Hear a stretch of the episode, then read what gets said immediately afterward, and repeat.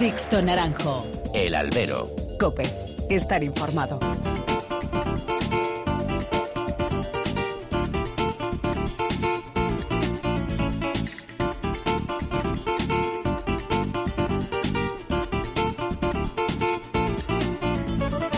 ¿Qué tal? Muy buenas y bienvenidos a esta nueva emisión del Albero, a la cita con los toros, que tenéis todas las semanas aquí en cope.es. Han recibido un cordial saludo de quien nos habla de Sixto Naranjo, en nombre de todo el equipo que realiza este programa.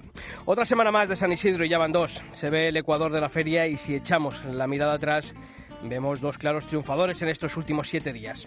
El primero, Andrés Rocarrey, que reventó Madrid con su mejor faena en las ventas. Ante un bravo ejemplar de Parladé, el peruano cuajó una actuación de rotundo trazo y perfecto colofón. Una actuación de las que deja claro que ahora mismo quien manda en el escalafón es él. Andrés ha puesto muy cara a la feria al resto de figuras que deberán apretar para no salir descolgados de Madrid en la pugna por el centro del toreo que a día de hoy ostenta Roca Rey. Y el segundo nombre propio es el de un torero onubense, un diestro que a punto estuvo de quedarse en el camino cuando un toro se cruzó en su camino en septiembre de 2017 en la Plaza Zamorana de Toro. Una lesión medular que le dejó postrado en una silla de ruedas. Una larga recuperación, una dura travesía de esfuerzos y sufrimiento que tuvieron su recompensa el pasado mes de agosto, cuando pudo volver a fundarse un chispeante en Huelva, en su Huelva. David de Miranda llegó el pasado viernes a Madrid sin nada que perder y con mucho que ganar.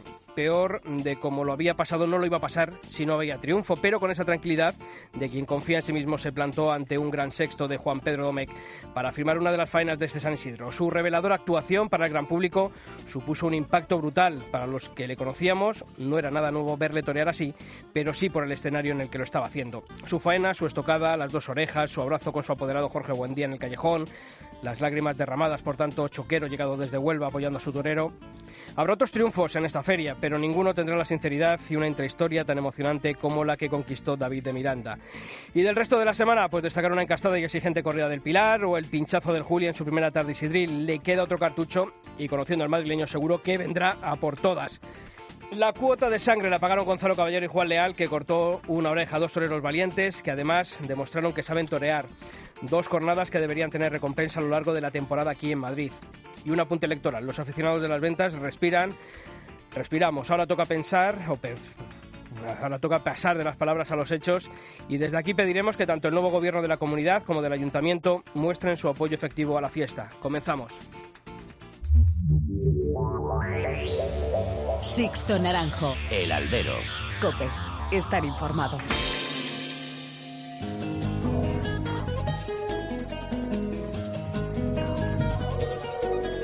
Y como todas las semanas, ya tengo que saludar a quien está aquí a mi lado, Pilar Abad. Pilar, ¿qué tal? Muy buenas. ¿Qué tal, Sisto? Buenas. Y a Julio Martínez. Julio, ¿qué tal? Muy buenas. Hola, Sisto. Bueno, pues antes de comenzar esta nueva edición y además especial con motivo de la Feria de San Isidro, hay que hacer como todas las semanas, conocer en forma de titulares los principales temas que ha dejado el mundo del toro durante estos últimos siete días. En la segunda novillada de Abono en Sevilla debutó cortando una oreja el salmantino Antonio Grande. Bayona presenta los carteles de su temporada anunciando el primer duelo entre Andrés Rocarrey y Pablo Aguado. Toledo anuncia el cartel de su corrida del Corpus con Morante, el Juli, Manzanares y Roca Rey ante toros de Alcurrucén el próximo 20 de junio. La feria de San Juan y San Pedro de León ya tiene carteles con un festejo de rejones y una corrida en la que van a tomar parte el domingo 23 de junio. Los diestros David Fandilalfandi, Cayetano y Pablo, Aguado, y Pablo Aguado van a lidiar una corrida de toros de Matilla. Y el diestro Saúl Jiménez Fortes ha decidido cortar su temporada tras ser operado por sexta vez de la lesión de tobillo que sufrió en la Feria de Otoño de Madrid el pasado mes de octubre. Y una buena noticia, en este caso, la opción que ha tomado la empresa Lances de Futuro de sustituir a Saúl Jiménez Fortes en la corrida del 23 de junio en Algeciras por uno de los triunfadores de esta Feria de San Isidro, como es David de Miranda. Y también, como hacemos todas las semanas, abrimos canales de comunicación entre vosotros y esta redacción. Lo podéis hacer a través de los mails y de las redes sociales. Empezamos por los correos, albero.cope.es o en toros.cope.es. En Facebook, muy fácil, buscáis Albero Cope y en Twitter, arroba Albero Cope bueno, pues como hacemos también, hay que echar ese vistazo y sobre todo conocer qué se ha dicho en estos últimos días sobre esos triunfos de Andrés Rocarregui y de David de Miranda en las redes sociales. Julio. Rodrigo Cuesta nos ha dicho que Rocarregui demostró que ahora mismo es el número uno ante el compañero que sea y con el toro que sea. Lo va a demostrar el jueves con la de Adolfo, dice Rodrigo. Rocío Núñez comentaba que lo de David fue triunfo de la humildad, de quien ha sabido aprovechar la oportunidad que le puso el destino de volver a torear. Y por último, David Aguado cree que de haber dejado el cartel de la beneficencia abierto para los triunfadores de San Isidro dice que qué cartel más bonito hubiese quedado con David de Miranda, Roca Rey y Pablo Aguado. Ay, qué cartelazo. La Pues verdad sí. que tiene toda la razón David. Pues os seguiremos leyendo.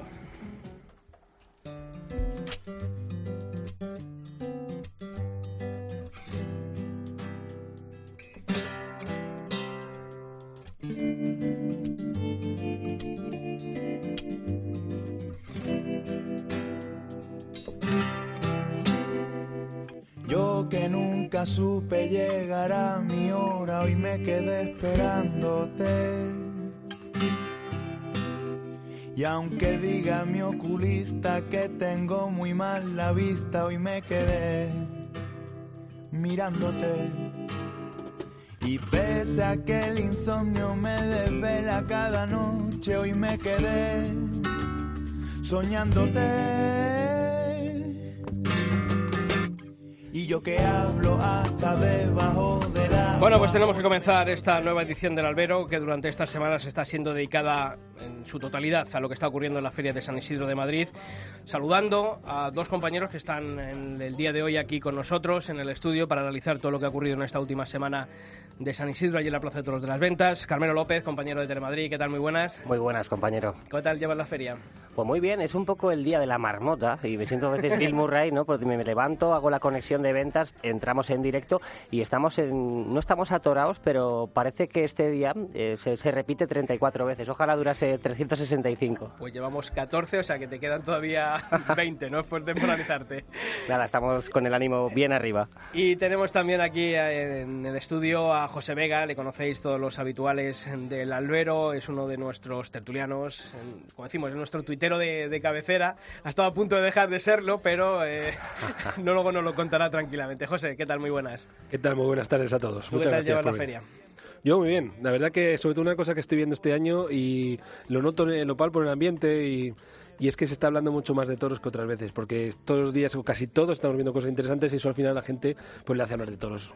Pues eso, yo lo noto aquí también en la radio, ¿eh? que también hay, hay- cada vez hay más gente que te pregunta, oye, y Así esto, es. y Roca Rey, David de Miranda, y todos los días hay alguien que te pregunta por, por la feria y eso, y eso está bien, que la gente se interese por los toros. Pues ah, hemos hablado de un nombre que yo creo que tiene, como decíamos al principio, una intrahistoria especial. Los que conocéis a David de Miranda y nos habéis escuchado alguna entrevista con él, pues sabéis todo lo que, lo que ha llevado detrás en este último, bueno, casi dos años, desde septiembre de 2017, esa reaparición en Huelva el año pasado.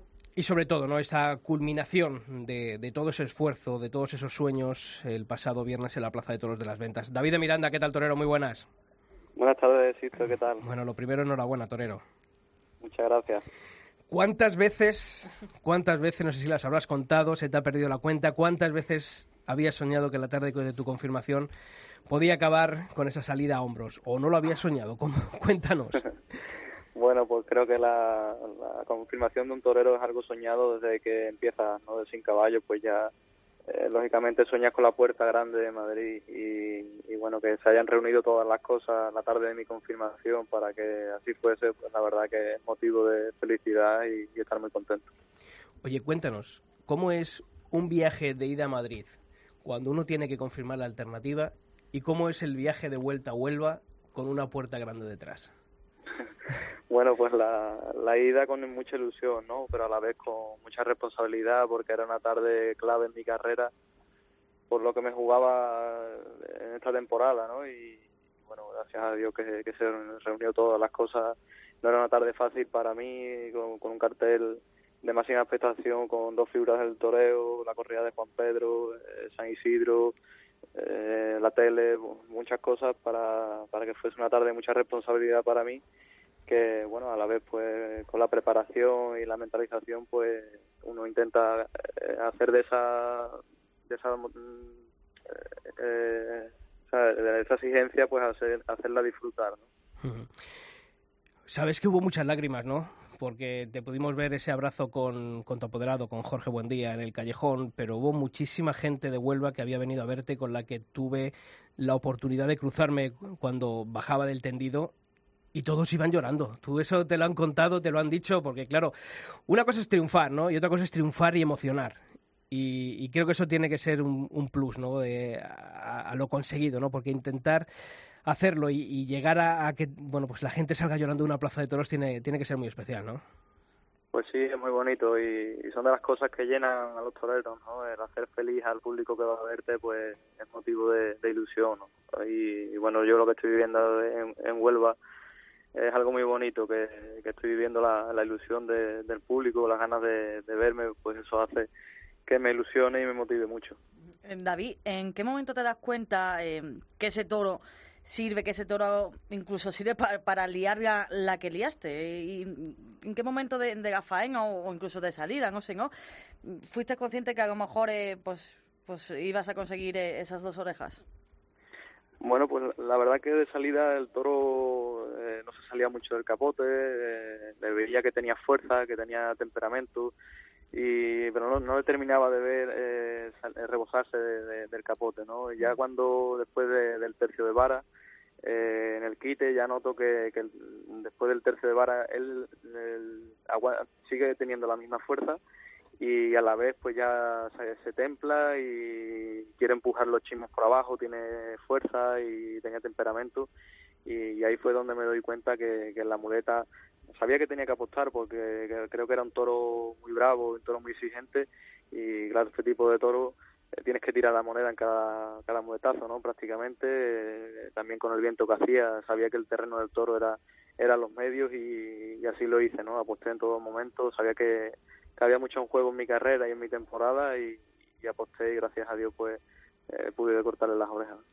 ¿Qué tal, David? Buenas tardes y, enhorabuena. Me acuerdo que hablábamos el 4 de septiembre, si no recuerdo mal, que habríamos temporada radiofónica, como se dice, y hablábamos contigo del triunfo en Huelva, ¿no? Que volvías después de, aquel fatal percance. Y ahora hablamos, eh, pues unos cuantos meses después, por una puerta grande en Madrid, pero al torero, cuando pasan los días, se da una ducha y vuelve un poquito más a la normalidad, ¿con qué festejo te quedas? ¿Con qué triunfo te quedas? ¿Cuál te sirvió a ti más eh, personalmente, no? Porque quizá el de Huelva es un triunfo que te sirve para volver a, la acción y este de Madrid es el que te puede servir pues para colocarte en el sitio que tú quieres. Pero cuando tú lo piensas, ¿con cuál te quedas?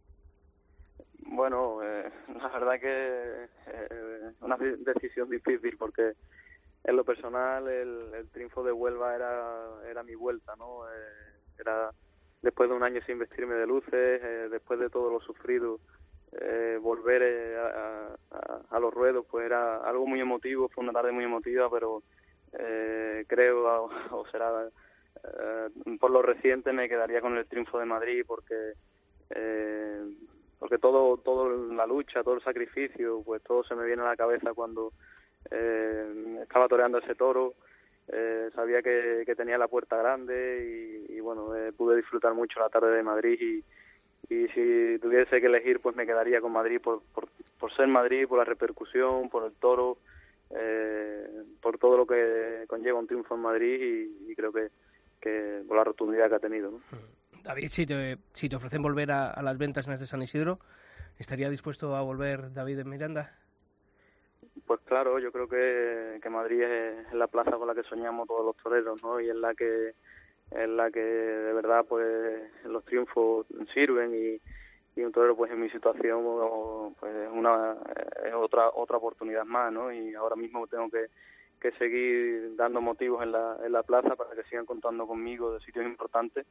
Y bueno pues ojalá y Dios quiera que, que no sea así no porque sería significado de, de la lesión de un compañero que, que no, no, no, no me gustaría que pasara pero bueno, que eh, los toros cogen y, bueno, si, si pasa y tienen que contar conmigo, pues encantado. Hmm. Oye, lo que es bonito es que, bueno, pues dos empresas, en este caso Simón Casas ahí en Nimes y Lances de Futuro en Algeciras, pues para que luego muchas veces también nosotros digamos, ¿no? Que los triunfos en Madrid a lo mejor no valen, pero en este caso sí ha valido, ¿no?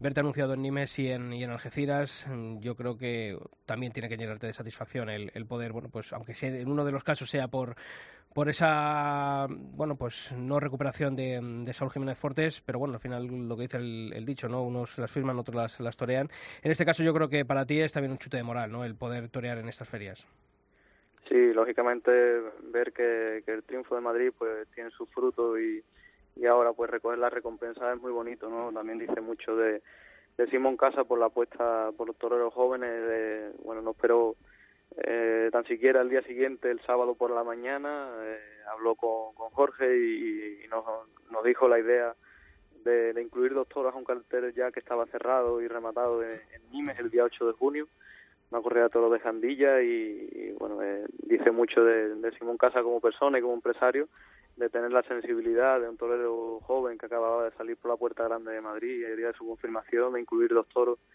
en la corrida de Nimes y, también por otro lado pues la sustitución de, de Antequera, eh, por desgracia de, Saúl, que se le están complicando la, su recuperación y que desde aquí pues le mando un fuerte abrazo. Mira, te va a saludar y te va a preguntar también nuestro compañero Carmelo López de Telemadrid, que está aquí hoy en el albero con nosotros. Eh, David Torero, buenas tardes. Lo primero, enhorabuena por ganarte, además del respeto, eh, la admiración de tus compañeros, que creo que es algo muy complicado. Eh, yo voy a ir a una pregunta un poquito. Tengo la curiosidad de saber em, cómo fue la noche de la Puerta Grande de las Ventas, porque me imagino que durante estos días te habrás sentado cinco minutos y te habrás dado cuenta de lo que has conseguido. Pero lo que decía Sixto es que veíamos pues media Huelva en Madrid y y, a tus paisanos, no solamente apostando por, por ti como torero, sino también como persona y por todo lo que has superado. ¿Cómo, cómo fue esa? Me imagino que algo de fiesta debió de haber, David.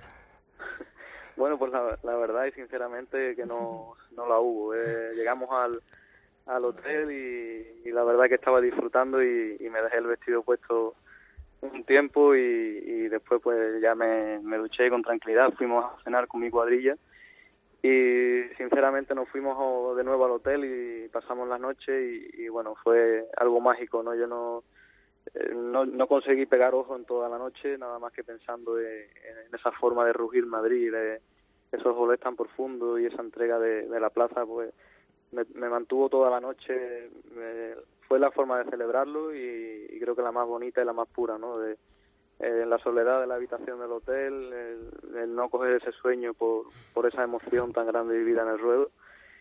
Y creo que esa fue, eh, la, como he dicho, la mayor forma de, eh, de celebrarlo y la que más me, me gustó, porque bueno, eh, era algo muy bonito y, y, la verdad es que lo, pasé una noche bonita sin, sin salir. No hace falta, creo que para celebrarlo hay muchas formas y, y, y creo que fue la forma más pura y más, más bonita de celebrarla en la soledad disfrutando de la habitación y como digo, pues no pude pegar ojo nada más que los recuerdos que se me venían a la cabeza. Fíjate, David, que en, los últimos 10-12 años, toreros que han confirmado alternativa en Madrid, pues como Talavante, Ginés Marino, Roca Rey, le han cortado las dos orejas al, sexto toro en tardes, bueno, no digamos que las más halagüeñas, ¿no? Y contigo pasó un poco lo mismo, ¿no? La tarde iba mal, eh, estaba el Rey en la plaza, está el Juli que no se le da bien, el regreso de Paco Ureña, eh, la decisión del presidente de volver a ese toro, o sea, todo, la hostilidad del público. Cuando va a salir ese sexto toro, uno se agarrota un poco diciendo, como no salga aquí, voy a desaparecer, o, eso le motiva para decir, se van a enterar ahora quién es David de Miranda.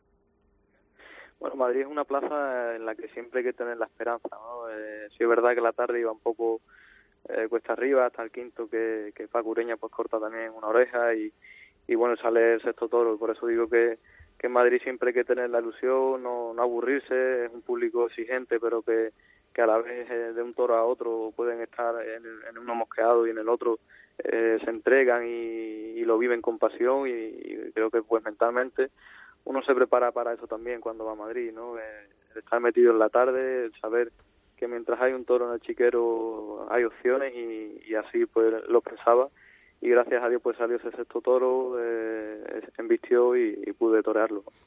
David, eh, ¿qué es ese año que, estuviste postrado en una silla de ruedas, eh, desde, esa grave, desde ese grave percance en, Toro hasta que vuelves a, la plaza de, de Huelva, allí en tu Huelva a torear?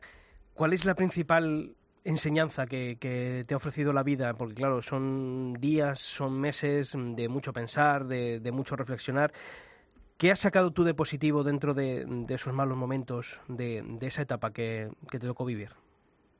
Bueno, pues lógicamente creo que los percances siempre llegan a destiempo, ¿no? Pero bueno, ya que eh, te toca vivirlo, porque al fin y al cabo todo eh, el que se pone delante del toro tarde o temprano, pues acaba sufriendo percances y bueno pues me llega y me mantiene un, año eh, retirado de los ruedos y, la cabeza pues da mucha vuelta no y, sobre todo pues a mí eh, me ha servido para madurar para para disfrutar ahora aún más lo que lo que estoy viviendo. Eh, ahora cada muletazo que, que, doy a un, a un, animal pues pues me hace ponerle más intensidad y más emoción y, y todo eso pues me lo, me lo ha enseñado ese año que, que estuve ahí con tanta incertidumbre y, y tanta tanta lucha ¿no? David, después de recoger la, la montera de manos del, del, rey, que puede ser que haya sido la última puerta grande que vaya a ver Juan Carlos en, en Madrid, imagino que, No, no que- creo. imagino que pediste que le cortaran la cabeza al toro, ¿no? Pues sí, eh, sí, sí, tengo... eh, le cortamos la cabeza al toro y, y bueno, la verdad que tengo muchas ganas de, de, de tenerla en casa y de verla por, por todo lo que significa para mí. ¿Sabes ya dónde la vas a poner? Pues no, la, la verdad que no, eh, todavía no, no lo tengo pensado y sí quiero quiero hacer algo bonito con, con el con el toro de la alternativa, el toro este de confirmación y, y el vestido de la de, de la tarde de, la confirmación que era tanto el mismo como para la alternativa como el de la confirmación y quiero hacer algo algo bonito. Y ya por último yo también voy a tirar ahí por esos secretos que te dijo el Juli en la, en la ceremonia de la confirmación. Eh, bueno, pues me dijo que, que me había seguido en mi trayectoria, que me admiraba por, por todo lo que había, por cómo había superado el percance y, y que, que creía mucho en mis cualidades y que me deseaba toda la suerte del mundo. Pues David de Miranda, desearte toda la suerte del mundo, Nimes, Algeciras, Huelva, que allí estaremos otro año más para, para verte, y todo lo que tenga que venir esta temporada y sobre todo a recoger los frutos de esta puerta grande, a que sigas disfrutándolo y ahora, aunque, aunque empieza lo, lo más duro, que es mantener ese, ese triunfo con, con más que lleguen en el ruedo, así que toda la suerte del mundo en esta temporada, David. Muchas gracias, Sisto. Un fuerte abrazo. Vas a cambiar el sol, esperanza, ¿dónde está? Sixto Naranjo. El albero. Cope. Estar informado. Superaste entera la vagancia y dónde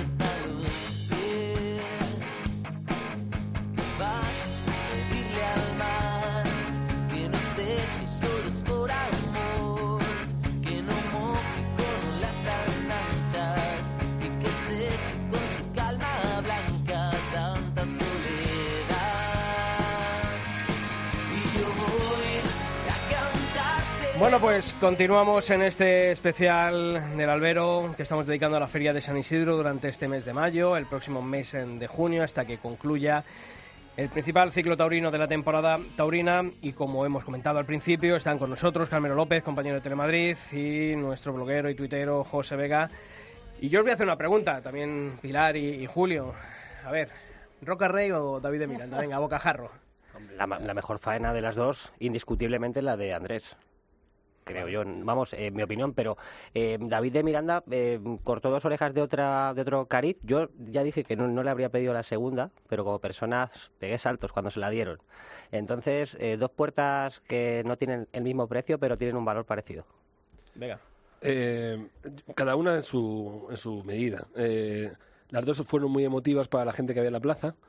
Y, y yo, por ejemplo, a David de Miranda sí, se la- sí le daba la segunda, se hubiera dado la segunda. Porque David de Miranda tuvo una cosa que, que, se, que se, luego se habló poco, que es que, como ha dicho él en la entrevista, eh, sacarse ese toro a los medios con el aire que hacía eh, implica mucha, mu- mucha- muchas cosas, ¿eh? porque un hombre que viene a jugársela, que sabe que de aquí, aquí tiene que pasar algo, porque la emoción y, la- y los sentimientos que sentimos un torero que ha estado tanto tiempo, por desgracia, parado, pero en Madrid si no pasa algo, eh, te puedes venir un poco abajo. Y la tarde iba ma- mal, hasta, como ha dicho él, Paco Ureña, la oreja esta, que yo creo que también fue un, mm, eh, también un poco sentimental. Fíjate que casi ni me acordaba. Claro, por eso. Fue un poco más sentimental porque Paco ha cagado mucho en la afición de Madrid y con, con poco ya eh, Paco pues llega mucho a los tendidos.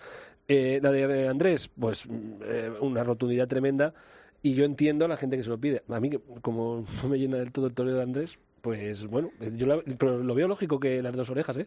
Las dos orejas de- después de una tarde con esa con ese esa cornada que tuvo y, sobreponerse y aguantar al toro también el último que bueno que fue un toro muletero como yo digo pero pero pero estuvo bien. Y en su toreo pues eh, fue- fenomenal fue rotundo. O sea que no, no tengo ni- ninguna ninguna queja de las dos orejas. Julio Pilar. La pregunta de, de Gaño, ¿no? Yo creo que además que todo el mundo, y aquí en la radio decía esto, es verdad que todo el mundo pregunta, ¿no? ¿Roca Rey o, David Miranda?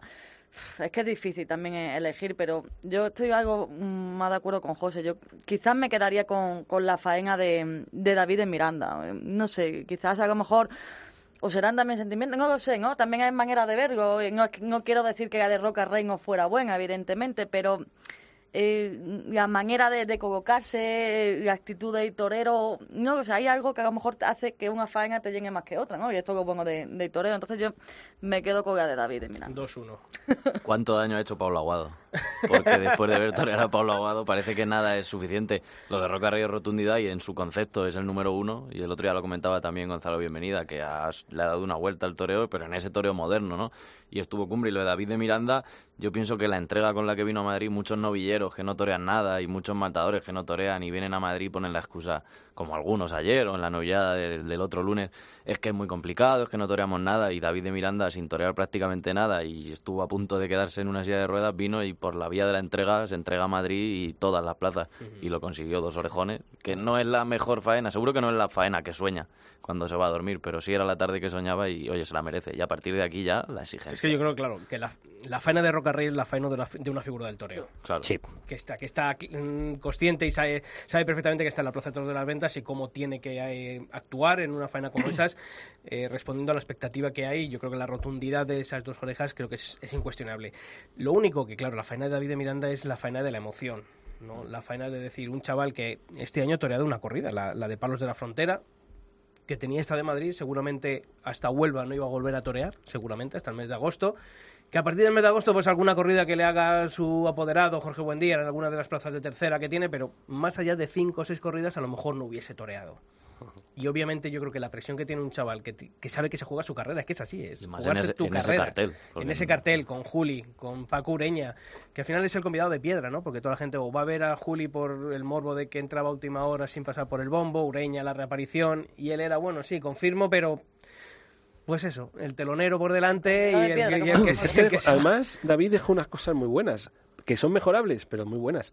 Esa forma de dejar la muleta en la cara al, al toro, hay que tener valor suficiente para el aire que hacía, para el toro como era, porque estamos hablando de uno de los toros más bravos de la muleta de la feria. Sí, sí. Y, y de presencia, un toro de lo, el mejor presentado de, de ese día, seguramente de algunos días más, un toro fuerte, y él nunca, nunca se amilanó. Dejando la muleta, eso es una cosa que luego mm, va a tener mil cosas mejorables, de acuerdo, pero vimos cosas como el, el- con el izquierdo, eh, los, los pocos pases que pudo dar con el izquierdo, pero siempre ganó el paso, y eso también, eh, ya te digo, que para mí hacía tiempo que no recordaba una faena con aire, eh, con esa con esa disposición. Recuerdo una de José Tomás, fíjate. Esto yo lo estaba apuntando. Sí.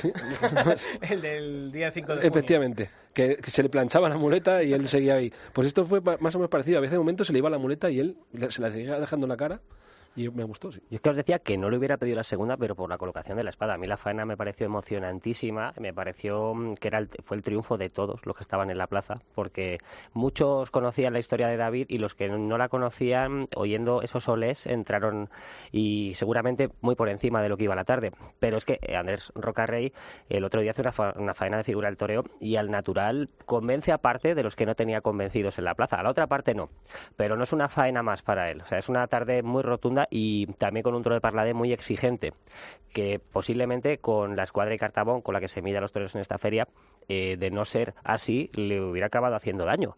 Porque hemos visto a un nivel espectacular en Sevilla, en la tarde que de Jandilla con Pablo Aguado, y su segunda faena fue prácticamente obviada, haciendo la misma faena Sí, la misma, y el mismo concepto, ojo, la misma faena con un mérito tremendo. Entonces, eh, yo creo que tenía una papeleta importante para volver a decir aquí estoy yo y yo soy el número uno. Y se podía haber quedado en la enfermería, que le quedaban dos Bueno. tardes y con esa cornada y dijo yo salgo y corto Es que yo creo que el peruano, dudar de él, Por es, eso, es por eso, dudar pero- de- del, del axioma más fundamental del toreo, ¿no? Que es que él tiene la vida resuelta y se la juega todas las tardes. Por eso. Y sobre todo una cosa de, de Andrés Rocarrey. eh, es verdad que menos un momento a mitad de faena que le dio aquí un par de pases cambiados, que para mí no vinieron muy, muy a cuento, ¿no? Cuando un toro te está vistiendo por abajo de esa manera, el partir un poquito la faena en dos, ¿no? Aunque luego sigas el nivel, pero mm, no sé, ¿no? A mí no... En mi concepto no, no cuadra, ¿no? Que, que cuando estás toreando con esa rotundidad, con esa profundidad, de repente, bueno, pues le pegue dos pases cambiados por la espalda que no venían a- para mí creo que no venían a cuento, pero creo que él demostró demostró también eh, que cuando se tiene que poner a torear, y realmente lo que decías, Carmelo, yo creo que convenció a, a- a- a lo mejor a, los, a aquellos que, que creían que, que era un toreo un poco más superficial, que era Ujú. más de fuegos artificiales, pero yo creo que tanto en Sevilla el otro día, la, no en la del tarde de Pablo Aguado, sino la anterior, La con la de. Núñez Tremenda. Cubillo, en esa vez que se le pidieron el rabo, y yo, yo estaba allí en, en la plaza. Y como el otro día en las ventas, yo creo que si hay alguna duda de que mm, Roca Rey, dentro de ese concepto de toreo moderno, que lo podemos llamar así, eh, yo creo que dudas sobre su capacidad ya ninguna. No, no, pa- para nada, ya he dicho antes. Eh, eh, nadie duda de, la capacidad, del valor, de, de- de- la disposición que tiene Rocarrey. Eso, yo- el que lo dude es que se, hace- se tiene que hacer mirar. Otra cosa es, es las emociones. Es que eh, a uno le tiene que emocionar una cosa y a otro, otra, otro, a otro otra. Si, lo- yo- el otro día hablaba yo con un amigo. eh, yo soy historiador del arte y una cosa que aprendimos en teoría del arte es que eh, la subjetividad del arte es, lo, es la grandeza. Para la gente, la, Mona Lisa está todo el día llena para verla y es un cuadro menor de, Da Vinci que yo la veo y digo, no me dice nada. Embargo, hay gente que se, mata por verla. Pero yo digo que es mala, no. No, pero está, está, hay gente que le gusta y a mí me gusta otra cosa. Pues esto es lo mismo. Pablo a Pablo Aguado en Sevilla o en Madrid otro día y es el toreo que me llena, que me hace eh, emocionarme, se me ponen la- los pelos de punta. Sin embargo, de Carrey le veo rotundo y digo, joder, qué rotundidad tiene este hombre toreando. Pero me falta ese pellizco que busco otro torero, el torero vertical, el torero relajado. Son conceptos diferentes. ¿no? Efectivamente, Al final, y todos todos es- entran, es todos un entran. toreo más, más técnico, más, Efectivamente. más perfecto en cuanto a que es de principio a fin, que no le ves fisuras. Lo otro es un concepto más artístico en cuanto no está todo dominado por, por esa técnica, sino que surge todo más como espontáneo, ¿no? Bien, pues una Sí. de las cosas, perdona Carmelo, que yo a Roca y a estos toreros con esa pe- técnica y ese- esa rotundidad y ese mando, porque tiene mucho mando, mm, que, que siempre le- se- les es- exigiría es meterse con otro tipo de toros también. Bueno, tiene 22 años. No, claro. Ya, eh, pero ahora es cuando puede, con 22. A lo mejor con tre- 40 ya dice, no, no. Pero ahora es cuando puede, de 22 a 30. Tienes la fuerza, tienes el valor, tienes todo. Intenta. Y a lo mejor ganaríamos todos. Y a un toro que hay, hay gente que, se le, por, por desgracia, torear poco se le va, a lo mejor a Roca Rey no. Por eso, si, si le gustaría verle con otro tipo de toros también. Es mi... Lo, va- lo vas a ver, ¿no? En, en unos días. Sí, supongo. Con, vei- con 22 años yo creo que abanderar a ser el, el majarón de prueba de las figuras que va a matar a otros encastes, yo creo que le puede perjudicar. Yo creo que si otros toreros, otras figuras Pero- matasen pero otros yo, encastes... Yo no pido que, que vayan a ir a la feria de Cuenca a matar una de Cebadagago, no pido eso. Yo pido que a lo mejor en, en Madrid, dentro de, oye, que si vas a torear tres tardes, Sí, eso sí. pues no está de más que digas un día, oye, además, vamos a ver, me vas a decir a mí, Adolfo porque la toca en el bombo, pero Adolfo es una ganadería que ha, que ha deparado triunfos a toreros y a figuras como, po- pongamos el caso de Miguel Ángel Pereira. Victorino no lo vamos a descubrir ahora a Victorino. Entonces yo creo que hay ganaderías perfectamente que él podría eso decir, no por el bombo, sino decir, oye, yo soy figura del toreo y Vallareda, yo quiero... Oye, que hay ganaderías que, que aquí El o- han- han- el otro día Para poder torear una. Y lo que él digas es muy importante, porque ahora mismo vemos que los toreros de los próximos cinco años que salgan, pues van a intentar imitar a, a Andrés Rocarrey, que es lo normal. También hace, yo hago un llamamiento, eh, por favor, eh, originalidad en los finales de faena, por favor. Me está empezando a caer mal el maestro Bernardo. Ya veo de otra forma a Manolete, por Dios, por favor, hay muchas formas. Y lo peor que al Y en, el, y también. en el capote eh, yo a Chicuelo también, pues claro, es que todos son chicuelinas. Ayer lo vimos, ¿no? Todo el mundo por chicuelinas. Por eso cuando sale un Francisco de Manuel lanzando el capote y torando a la Verónica, no, dices, "Joder, por fin, un poco de... que no hay nada tan bello como lo fundamental. Y bueno, y, también eh, Pablo Aguado se diferencia mm, en ese tipo de cosas, ¿no? Que los finales de faena pues tienen tres toquecitos, tres pellizcos en el alma, que es lo que deja la plaza predispuesta. Y, mm, y la medida es muy importante en estos tiempos. Eh, muchas veces la marca más el toro que los toreros, porque en Madrid vemos festejos que duran dos horas y media, salvo la novedad de ayer, que, que salió pidiendo un poco de papeles. Dos horitas justas, ¿Cómo debe estábamos ser? fuera. Es que además, eso que dice Carmelo, eh, estamos viendo eh, muchos accesorios, pero no es, lo malo que no solo al final de la faena, al principio. Y se están violentando muchísimos toros. Yo creo que eh, también tú vas a torear, pero tienes que tener un concepto de... La técnica también va a eso, el conocimiento de cómo hay que empezar un toro para enseñarle, si es un animal que acaba de, de- ver las telas. Y, luego, al final, como tú dices, las Bernardinas, yo tengo la teoría que eso quebranta para la hora de matar más que más que más que ayuda porque hemos, estamos viendo toros que todos se están echando a cara arriba a la hora de matar o muchísimos. Casi hay un montón de enganchones en los brazos en- le dan pechazos. Pues, eh, para eso se inventó la trinchera los pases de pecio eh, no sé y el toro pues se va armando Se te- va- pero vamos es que hoy en día lo accesorio hay que hacerlo en el momento clave Y, y algo como para terminar, pero ah, mm, con arte, con que te deje un regusto, pero pegar un, un mantazo así arriba, que el toro salga medio caído, mirando a los tendidos, yo no sé, a mí no me, vamos, yo no entiendo para qué hacen eso. Hay que tener en cuenta lo que tiene uno delante, el Ahí. material que hay que tener. Bueno, José, antes de pasar a otro tema, cuéntanos esa polémica con esos panties y que ha sido el protagonista. Hombre. ha estado a punto de abandonar Twitter, que estaba Twitter temblando diciendo se nos va el... No, si es, si es muy sencillo. Eh, aquí, igual, eh, el- yo me hice Twitter, eh, no sé, ¿qué año? 2010, 2011, no me acuerdo. Había panties. No había panty solo. solo. Estaba la- eso y las medias, las medias medias. Entonces, eh, leo... eh, mm, Se puede, primer- se- se puede decir, en el país y la agencia Claro, yo- en sus yo- crónicas del festejo del día... Yo lo, lo leo, y entonces, pues, con ironía, porque no, porque no, porque a veces es bueno también usarla y que es, es una ironía sarcástica, pues ya está, pues dije, joder, cómo cambian los tiempos, ¿no? Pues eh, un traje de clevado de esto, nada más. A partir de ahí, Pero haciéndote eco de algo que estaba publicado. un publicado, yo, además pone en, claro. sin en juzgar, ese, sin sin juzgar, en ese tuit pone, ¿cómo cambian los tiempos, no? Sí. Y en ese, y en ese tuit pon, eh, dije además, como he leído por ahí, que Claro, yo no dije nada de claro, a mí que yo no sé, ni me fijé, o sea, os lo juro que ni me fijé cuando de- cogió al pobre Rocarrey, bueno, al pobre a, a Rocarrey. Y total, que, que ahí empezó una vorágine de, de, de mensajes que dije yo, ¿pero esto qué es?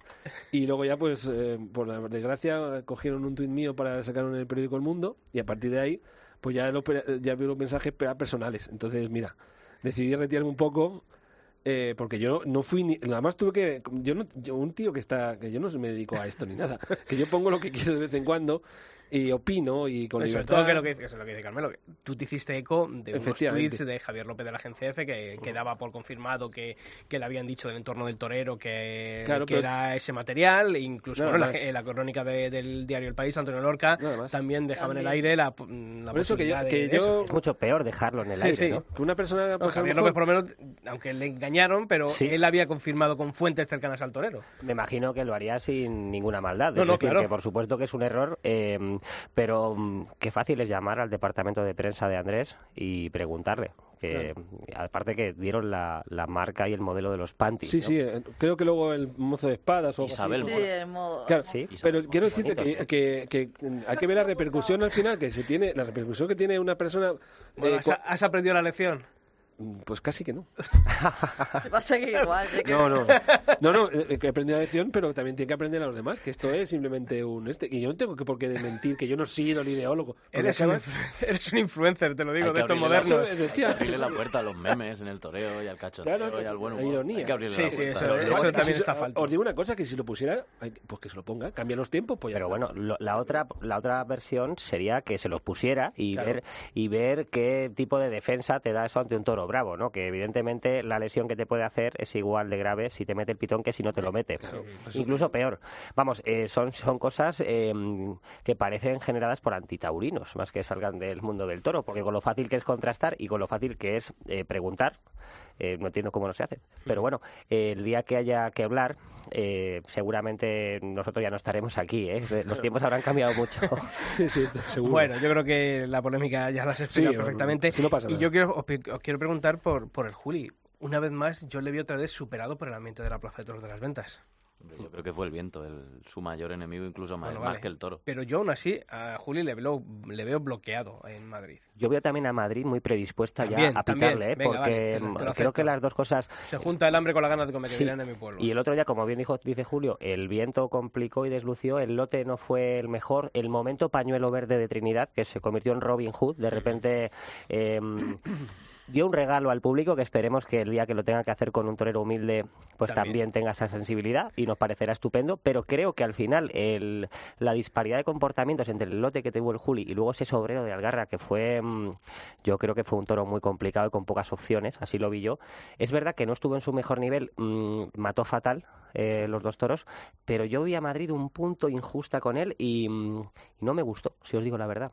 Yo creo que hay esa falta de comunión, ¿no? Eh, por un lado, lo que dices tú, ese ambiente a la contra con el Juli, y por otro lado, él que mm, rápidamente absorbe esas malas energías y ya se le ve totalmente descompuesto. Pero las últimas tres tardes de Julio en Madrid, el año pasado con licenciado y las dos anteriores que fueron Beneficencia y Alcurrucén, si hubiese matado a los toros Sí, sí. serían tres puertas Sí. grandes rotundas. Pero que se nota más la tarde que él no sé, que por, lo- yo por las que circunstancias también- yo creo que es un torero muy transparente en eso, que, que rápidamente se le ve que no va a ser la tarde de- del Julio. Es que el lote no sirvió y luego Juan Pedro Domén no sé qué favor le hace al Juli, porque el Juli Bueno, necesita no, bueno, más chicha. que- Él simplemente pues ocupó la localidad, la Sí, plaza Enrique claro. En la feria y menos culpa tenía el otro día de la ganadería. Por eso os digo que, mm, que de alguna forma él ha hecho un gesto, entiendo que por el bien común.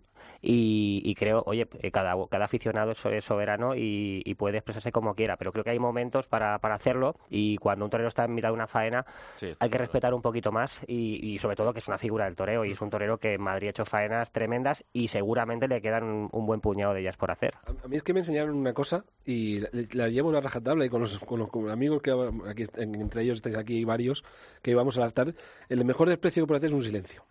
Entonces tú ves a- al, al Juli, es verdad que yo como dice Sisto, que decir todos, está, yo le vi muy nervioso el otro día, nervioso no, sobrepasado, cabreado con todo y, y claro, es normal, ¿eh? Si tú aparte vas como con el ambiente mal, el viento, la, la presión de que vas sustituyendo, que viene eh, de sustitución y puede ser que la gente te mire mal, que ya empezaron a más unos comentarios que había cobrado, que no sé cuántos.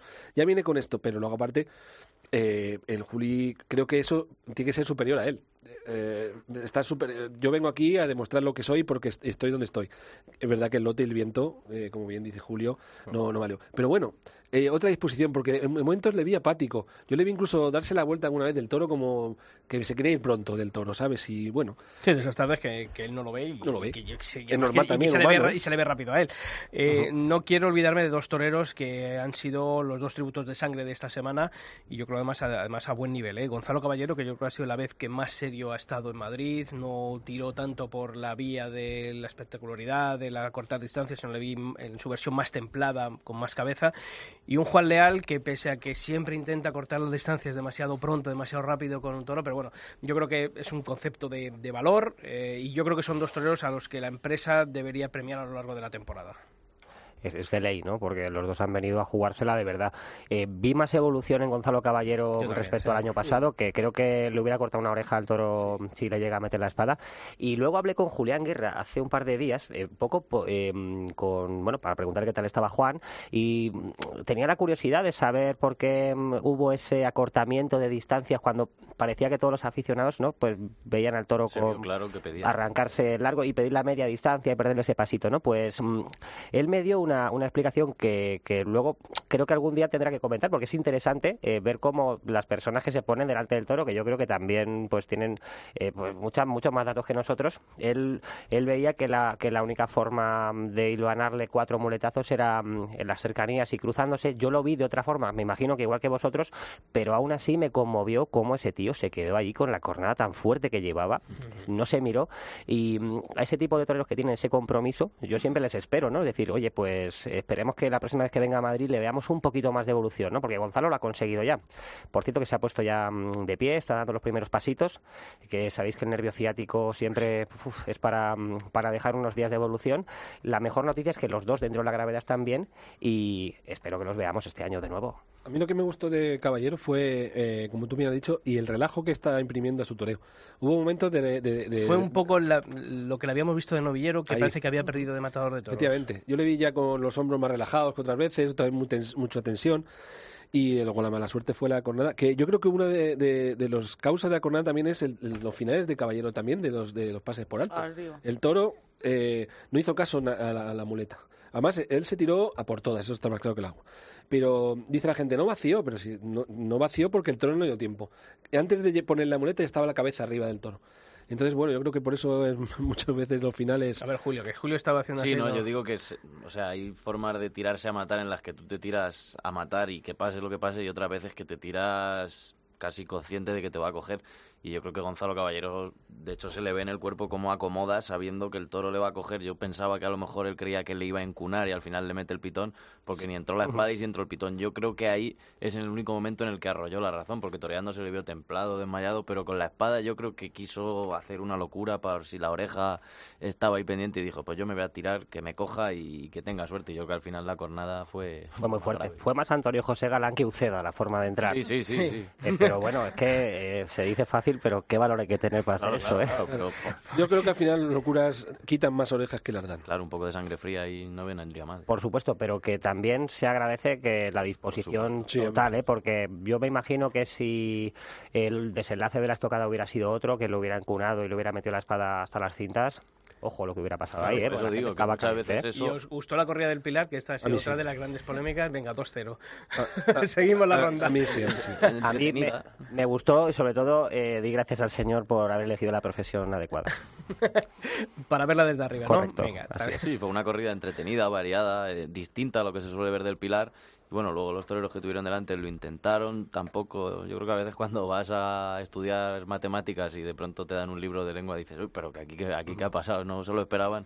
Pero a mí me gustó, vamos, la peor como esa. Sobre todo porque yo valoro una cosa. eh, no podemos pretender que todos se envistan como el toro de Parladé a, Sí, no a Rocarrey no o- el sexto de Juan Pedro, ¿no? Eh, y yo creo que los toreros tienen que estar para saber tener esos recursos ante este tipo de animales. Y ese día, por ejemplo, bueno, pues oye, es verdad que los hubo de todas las maneras, ¿no? Los hubo más encastados, más exigentes, eh, más, compli- más complicados en cuanto a que tenía menos recorrido, lo hubo uno noble como fue el tercero, pero yo creo que en esa variedad y hay que, hay que tener todos esos recursos y toda esa capacidad eh, del toro metida en la cabeza y aún no que está abajo, como dices tú, para eso nosotros estamos arriba, pero, pero obviamente también para juzgar lo que pasa abajo, pero mm, yo vi falta de esos recursos técnicos Hay y que- con, en los toreros. Hay que, eh, por eso en esas corridas echo de menos eh, que hay que educar un poco más a la gente, porque una corrida de todos puede salir de distintas formas. No, y, si, y que estamos consiguiendo con el toro que embiste tantísimo, tan noble por abajo, que se, a, lo- a la- a mucha juventud se esté dando solo un tipo de toro. Entonces, cuando no sale ese tipo de toro, no se enteran muy, muy bien de la, de la... Porque yo ese día vi gente como diciendo, ¿qué está pasando aquí? Que dicen, no sirve. Y No dice, sirve, pero un- ¿cómo no claro, sirve? Es un camarero, Sí no tiene que porque- servir. Es que... Porque si tienen, una de las cosas que siempre defiendo es que la tauromaquia es imperfecta. El día que lleguemos a tauromaquia perfecta, esto se, Claro, se termina. Te o emociona sea, un día pues, pero si le ves triunfando como el otro Solo hay día, que, solo hay que irse a una escuela taurina Es- para ver es una tauromaquia perfecta, que eso también es un grave problema. Claro, Yo- esto entonces es estamos y- dando a los, a los aficionados jóvenes el tipo de toro Un como esto de Parla de... Claro, y, y no te sale el día del Pilar y sin embargo yo estaba como loco con la corrida porque diciendo, joder, qué casta, una, una señora corrida de toros con tres tíos aguerridos que se tienen ponen ahí y digo, y ole sus santos... Y venía de una novillada infame 10 De- días antes, ¿no? Que claro, veníamos muy preocupados porque además una novillada hechurada, Fea, escasa de presencia, que decíamos se va a mover. Y la que se movió fue, bueno, se movieron los padres. Eso es lo bonito de esto, porque eh, a mí sí me, me- me- el día de la novillada se les cabrea como una mona diciendo, Sí, no, veo, sí. no veo más, llega esta corrida y, y te enamora.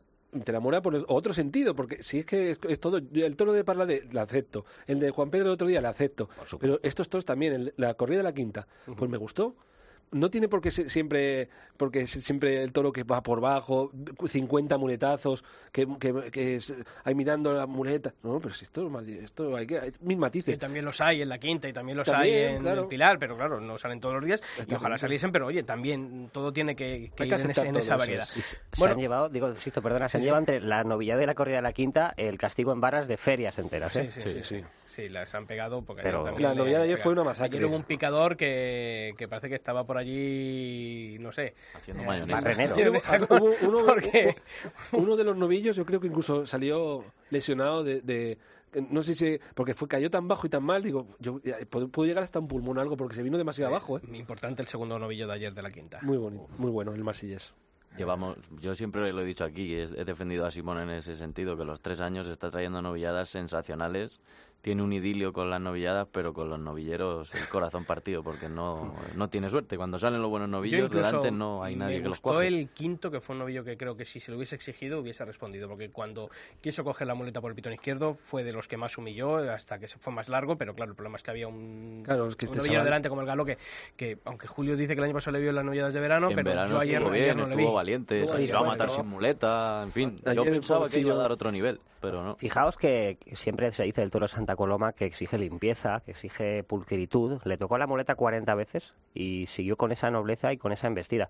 Entonces, esto siempre del toreo es lo que pudo haber sido, ¿no? El novillo eh, fue lo que vimos ayer, yo por lo menos ese marsellés me pareció uno de los novillos importantes de la feria. Y creo que hubiera mejorado mucho de tener un trato distinto. Desde, desde salida. Y, pero es que eso, al- muy mal. claro, pero esto al final pasa casi todas las tardes, ¿no? Cuando hay algún animal que, que destaca, pese a que no se le hagan bien las cosas, eh, pues creo que también nuestro trabajo es estar, darle, pues, debida cuenta, ¿no? A, a la, a la entrega de su vida.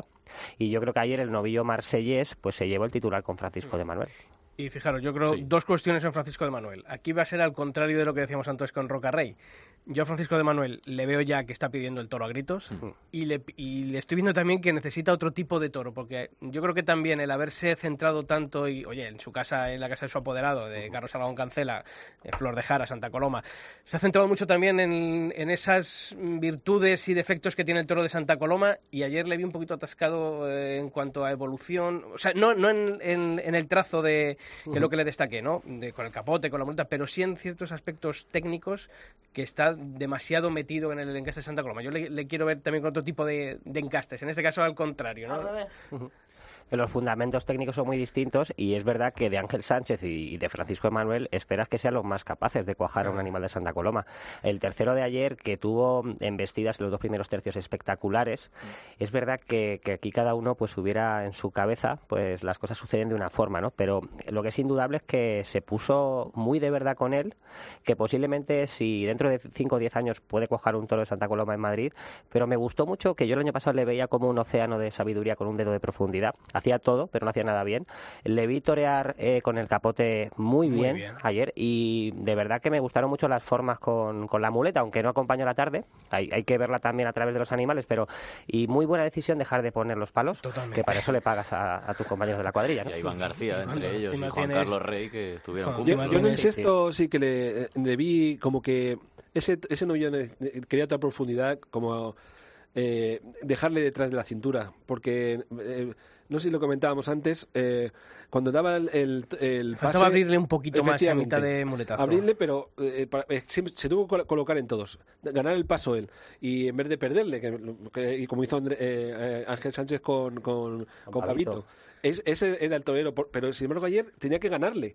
Y yo creo que era por el tema de la, de, de la muñeca, que yo creo que no, ayer no le funcionó demasiado bien en el sexto. Bueno, pues antes nada, estamos en ya en los últimos minutos y bueno, eh, os pido, nos queda ahora una semana, la, tercera de esta feria de San Isidro. Desembarca el encaste Alba Serrada con Escolar este martes, eh, Victorino el miércoles y Adolfo el jueves, ¿no? Creo que es la gran cita, ¿no? Ahora mismo, si alguien está pendiente de, de un cartel en esta feria de San Isidro, es ese enfrentamiento que deparó el bombo de Andrés Rocarrey con los toros de Adolfo. ¿Creéis que puede ser tarde importante, que puede ser de esas tardes bluff de, de que al final no pasa nada? ¿Cómo esperáis? ¿Qué esperáis de esa tarde? Pase lo que pase, va a ser una tarde importante. Solamente por ver la- las ventas una hora antes de que comience y darse cuenta de, de lo grande que es la tauromaquia y, y de lo y de que por mucha tierra que le tiren encima, al final las ventas siempre sobresale por encima de todo y va a ser el epicentro informativo. Como le dé a uno de Adolfo. O sea, es que eh, se puede poner boca abajo el toreo. Como, como le dé a uno de Adolfo por moverse en Bravo y, y esté el peruano allí, haya tenido suerte, hayan tenido ambos suerte en el sorteo, esta feria puede empezar a, a ser histórica. Eh, Además es que el toreo de Rocarrey eh, al, al, a la Baserrada, Saltillo, le viene fenomenal.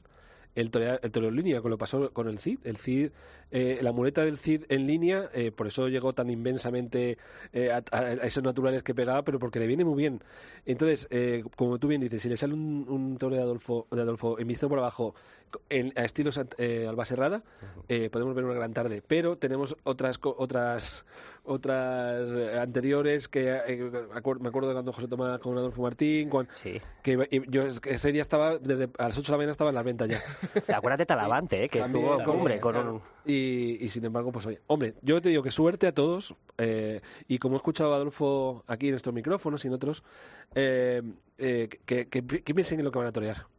Que piensen que el, el encaste Salva Serrada no es el mismo que el encaste Parlade. Y que vayan con una, con una predisposición de otra manera, y, y pero por, por lo menos que vean el toro que, tiene, que, hay, que hay enfrente. Yo veo que Adolfo se ha puesto la tirita antes de que, de que venga el golpe. ¿eh? Esta semana lo veo un poco reculando. Oye, que al final, eh, para un ganadero, debe de ser un sueño ser el protagonista de una de las tardes del año. Esto es una enorme responsabilidad, pero seguro que a las 10 de la noche vamos a tener todos otra, otra visión del tema. ¿eh? de los últimos años, yo creo, la tarde. Yo tengo un montón de amigos y compañeros antitaurinos que no le gustan y, y dicen, oye, pásame algún enlace, ¿dónde puedo ir? ¿Hay alguna entrada? Digo, eso olvídate, digo, búscate algún enlace pirata. Pero sí, y luego aparte que el cartel es que está predestinado a que o le salen dos a, a Roca Rey, porque Manuel Escribano y Román, con todos los respetos, no son toreros taquilleros ni ape- apetecibles para el gran público, al aficionado nos pueden interesar. Y luego, lo que comentábamos con Adolfo, si la corrida no sale buena, las culpas irán para Roca Rey o irán para el ganadero. Y yo creo que si la corrida no sale buena, la culpa es para el ganadero, pero le van a echar la en- bronca y, en la este- culpa en este a Roca caso Rey. Roca Rey, pero Roca Rey ha ido Encima en es por el bombo, Claro, ya, ya, claro, pero o que sabemos cómo... Bueno, yo no quiero tampoco dejar de, de vista este miércoles a Emilio de Justo con los toros de Victorino, ¿eh? No, no. Otro, Que otro también, encuentro. eh, Sí, sí. Y Octavio Chacón. Bueno, pues son siete días de toros que vamos a analizar el próximo martes aquí en el Albero. Y agradeceros la presencia este martes aquí con nosotros, Carmelo López, compañero de Telemadrid. Además, con sorpresa, dentro de nada, de unas horas vamos a poder contar algo, ¿verdad? Que estén muy atentos porque por lo menos creo que va a ser una de las alegrías de la feria. Bueno, pues eso lo podrán ver en Telemadrid. José Vega, también a ti, como siempre, te seguiremos viendo, te seguiremos leyendo. eh, nada de. No, no, calcetines, nada. calcetines. Nada. No te metas más en lío, se acabó. Muchas gracias y hasta otro día. Gracias a vosotros por, por llamarme. Bueno, Pilar, Julio, una Seguimos. semanita de toros en la que habrá que seguir pendiente de todo lo que ocurra en las ventas. Así, así lo hacemos. Y que aprieten que el sábado a ver qué pasa con Ferrera. Ojalá esté aquí, si no, bueno. Efectivamente. Lleva a punto por David Miranda, pero que, oye, que hay toreros y hay sitio. Ahí tendrá que despejarse esa incógnita. Muchas gracias. Hasta el martes que A vosotros. Y a todos vosotros ya sabéis que la información taurina continúa todos los días de la semana en la cadena COPE. A las 7 menos 10, esa crónica del festejo del día anterior en Herrera en COPE. Conexión, una vez terminado el festejo del día, en la linterna, eso de las 10 y 10 de la noche, y en nuestra web en cope.es. Las previas al mediodía, con datoros, cómo llega cada torero al festejo del día, el sorteo. Y también por la noche, como no, la crónica escrita de cada tarde de toros en las ventas. Y el próximo martes, edición especial del Albero, aquí en cope.es. Así ya sabéis, la mejor información taurina aquí en Cope. ¡Feliz semana!